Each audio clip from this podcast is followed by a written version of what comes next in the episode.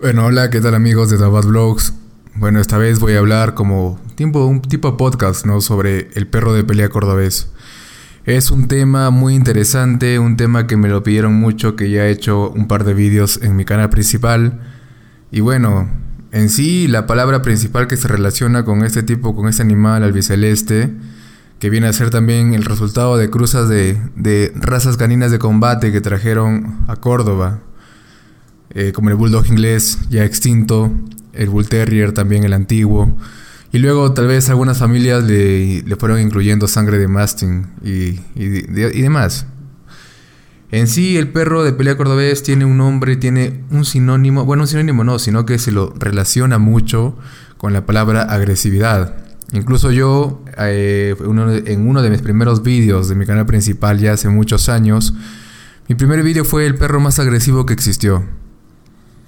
Y creo que muchos llegamos a, esa, a ese punto o a esa conclusión luego de, de haber conocido al dogo argentino, ¿no? Al enigmático, enigmático y, y muy popular en pleno 2020 dogo argentino.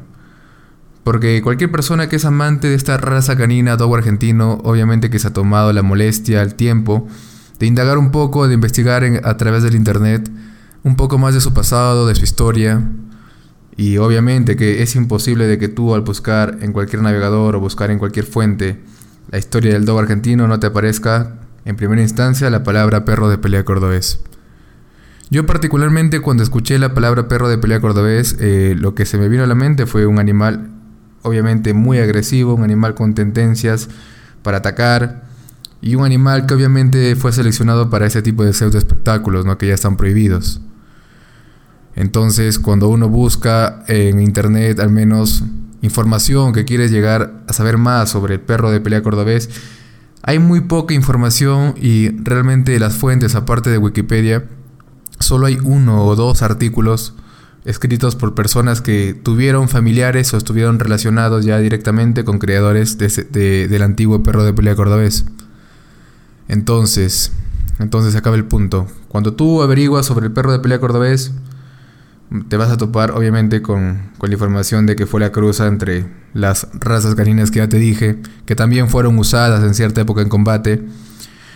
Pero esto, acá viene la duda, o sea, ¿esto es suficiente para que sea el perro más agresivo que ha existido o que existió? Obviamente que sus genes, su genética yo creo que sí ha tenido mucho que ver, demasiado que ver. Pero también en cierta parte, y creo que en forma principal y más general, tuvo más que ver la selección que hacían en esa época en Córdoba las familias entusiastas de este tipo de animales. Seleccionaban, así como hoy en día, por ejemplo, eh, hay personas, no sé si han escuchado ustedes, que dicen, si el dogo argentino es agresivo, no es dogo argentino. O sea, con las personas, obviamente, ¿no? Pero ya, en esa época, es como un ejemplo para que me entiendan, en esa época las familias entusiastas, inglesas sobre todo, eh, seleccionaban, eh, por el contrario, si el perro, de el perro de pelea cordobés no era agresivo, entonces no era perro de pelea cordobés. Más o menos esa es la idea que se tenía en aquella época. Pero, de que es un perro que realmente fue un perro, un animal muy agresivo, yo creo sinceramente que sí, por su selección y por su genética. Sin embargo, también nos hemos puesto a pensar, o si nos ponemos a pensar, ¿es el único animal que fue seleccionado para eso? Tal vez si lo comparamos con animales que existen actualmente, o sea, que animales actuales que vemos que casi todos los criadores han reprimido esos comportamientos o tendencias agresivas, eh, esta vez en lugar de ir hasta, el presente, hasta, este año, por ejemplo 2020, retrocedamos siglos atrás. Incluso podríamos decir un par de milenios.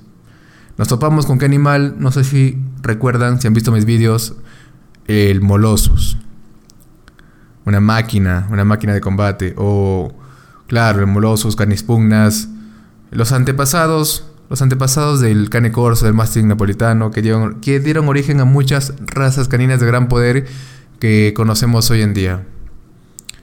Este tipo de animales, por ejemplo, acá hay un punto muy clave y muy distinto. Eh, podríamos decir y afirmar hay una gran posibilidad de decir que el perro de pelea cordobés fue un animal muy agresivo, obvio que sí. Bueno, es un hecho, no es una posibilidad, es un hecho. Sin embargo, estos animales eran agresivos obviamente solo con animales y con otros, eh, seres caninos, tal vez con personas que no conozcan de vez en cuando, pero no se los seleccionaba específicamente para que sean agresivos con seres humanos. Sin embargo, acá viene el punto, ¿no? El pero. El Molossus, por ejemplo, se, eran animales que ya se los se también se los seleccionaba a los ejemplares más agresivos, que tengan tendencias innatas a ser agresivos. ¿Para qué? No solo no para atacar animales. Tal vez presentes en espectáculos, puede ser, obvio que sí. Pero también su principal función era que sean agresivos y que sean prácticamente eh, animales que acaben con la vida eh, de seres humanos en combates. Entonces, que, que tengan ya esa reputación de ser así. Entonces, teniendo en cuenta y tomando en cuenta esas, esas, bueno, esas razas caninas extintas, como estoy diciendo, no las actuales, podríamos decir que el perro de pelea cordobés incluso podría quedar bajo, ¿no? En agresividad con, con el Molossus, por ejemplo. Un ejemplo nada más con el Molossus. Sin contar que también el overo, el overo, bueno, los antepasados del overo irlandés también se caracterizaron, dicen, por ser animales animales así de, de fiereza extrema, ¿no? Entonces hay muchos, muchos, mucha competencia para decir que el perro de pelea cordobés es el animal más agresivo que ha existido, que existió, que pisó este planeta. De que fue agresivo, sí, pero de que haya sido el más de entre todos los que han existido, que ya siglos atrás ya, ya no se sabe de esos animales, entonces ahí está el punto. Entonces amigos, quisiera que me comenten, ¿no? ¿Qué piensan ustedes sobre...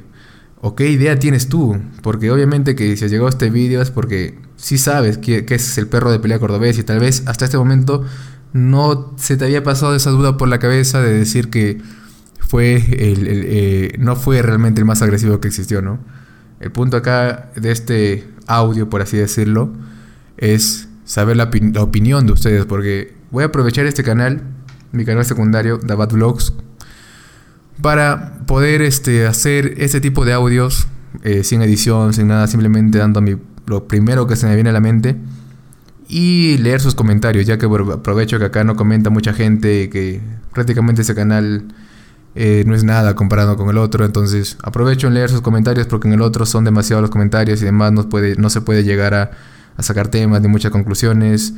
Entonces, Espero sus comentarios y, nos vemos en el próximo audio, porque como estos vídeos prácticamente, bueno, esos audios, simplemente me explayo yo y expreso lo que, lo primero que se me viene a la mente, sin, sin nada más, sin nada más que, sin investigar más o nada más. Entonces, amigos, nos vemos en el próximo audio y, y ahí tengan por seguro que voy a leer todos los comentarios de este audio porque somos menos en este canal y, es más fácil leerlos a todos. Y bueno, vamos a, vamos a hablar de ese tipo de animales, molosos, presa, eh, temas polémicos, dando mi punto de vista personal. Así que amigos, nos vemos en el próximo audio de Dabat Blogs. Hasta la próxima.